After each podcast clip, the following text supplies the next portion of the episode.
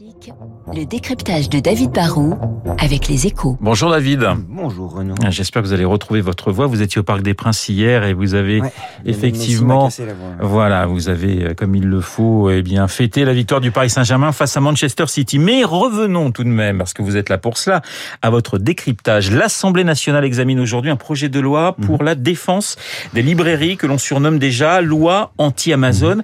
Quel est le sujet qui mobilise ainsi nos parlementaires? Bah, vous le savez Renaud, on vient de fêter les, les 40 ans de la loi Langue sur le prix du livre unique. Une loi passée en 80 après l'arrivée des, socialistes au pouvoir qui a contribué à sauver les petites librairies indépendantes.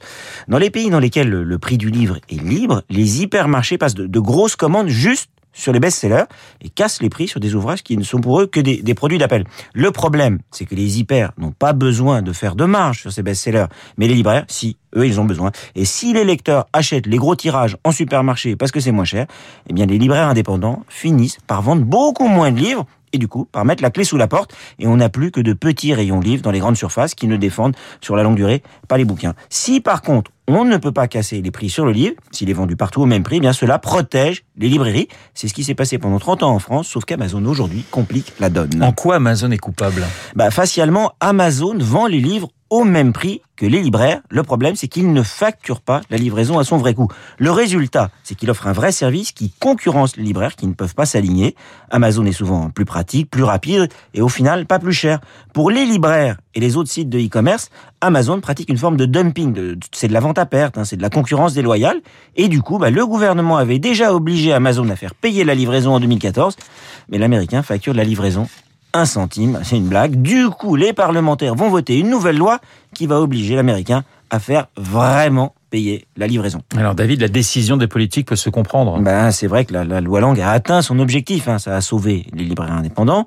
Il y en a plus de 20 000 en France. Il n'y a pas une seule ville en France de plus de 10 000 habitants dans lequel il n'y ait pas de librairie. C'est vrai aussi que la culture, ce n'est pas un secteur marchand totalement comme les autres. Il peut y avoir des, des exceptions aux règles de, de l'économie de marché au nom de l'exception culturelle.